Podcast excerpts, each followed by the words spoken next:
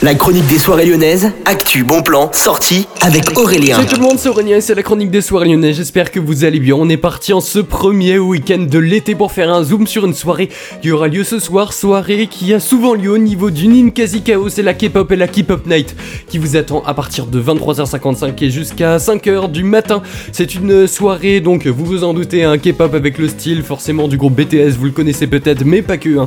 Il y a bien d'autres groupes qui sont aussi connus. C'est à partir de 13 euros et jusqu'à 20 euros que ça coûte. C'est la dernière soirée de ce type de la saison du Ninkasi KO, donc ne la manquez pas.